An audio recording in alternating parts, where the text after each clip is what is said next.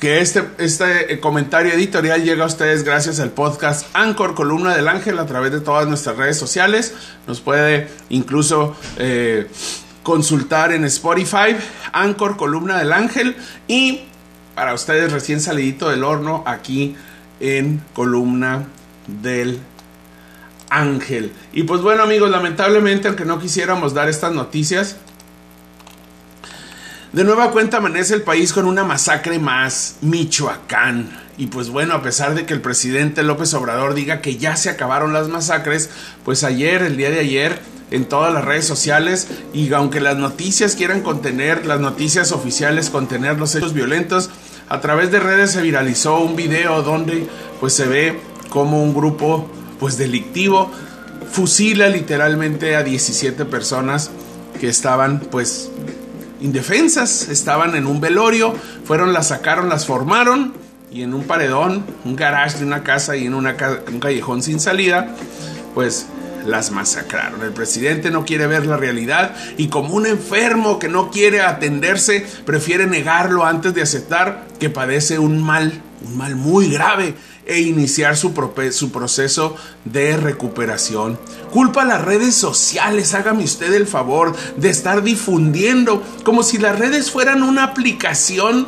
de recreación, ¿verdad? Una red aparte para puros chismes y quienes las usamos fuéramos parte de ese mecanismo automatizado de robots programados en su contra. Las redes hoy, amigos, son la voz de las ciudades, de los pueblos, con largos alcances, pero la voz real en tiempo real. No podemos estar lamentándonos de la guerra en Rusia, de los desplazados de Ucrania, publicando el terror que viven las familias de la guerra en Europa y dejando de lado a los familiares de estos 17 muertos de la tarde de ayer y otros muertos más desplazados en la guerra contra el narco en México, en Tijuana, en Baja California, en todas las ciudades del país. Todos vimos cómo estaban formados ayer en este video viral, con las manos levantadas, como en un paredón de fusilamiento. No fue un enfrentamiento, señor presidente. Hoy en la mañanera dijo, este enfrentamiento,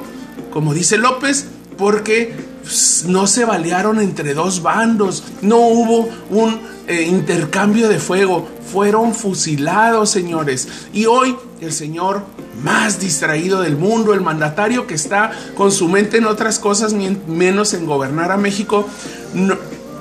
eh, no dijo o resultó que los escándalos eh, pues de su hijo Ramón lo tienen pues ocupado en cuerpo y en espíritu la casa gris cuando ya está acusando a un grupo de periodistas hoy y comunicadores que obedecieron a las redes sociales en su contra. Uno quisiera amanecer amigos en realidad se lo digo de corazón un lunes dándole el beneficio de la duda al señor López de creerle, de que, si, pide ayuda, pues lo podemos ayudar. Pero es imposible cuando a esto se va a sumar que los gobernadores de todos los estados de Morena, que son como 18, 19, pues al ratito van a publicar un manifiesto en apoyo diciendo que son de convicciones transformadoras, fomentando la ceguera allá en Palacio Nacional. Qué diferente era criticar desde fuera del poder a todos los presidentes y a la mafia del poder pero hoy en México, amigos, lamentablemente estamos enfrentando a una mafia más peligrosa, que es la mafia del no poder. Y esa, pues ya sabemos quién la encabeza, que la encabeza, ya saben quién. Gracias amigos, en esta eh, ocasión pues sí, es muy sentido y muy lamentable lo que estamos pasando y pues aquí les dejo mi comentario editorial del día de hoy, espero coincidamos en algo y si no, también esperamos su participación en este, en este foro. Gracias, continuamos en Columna del Ángel.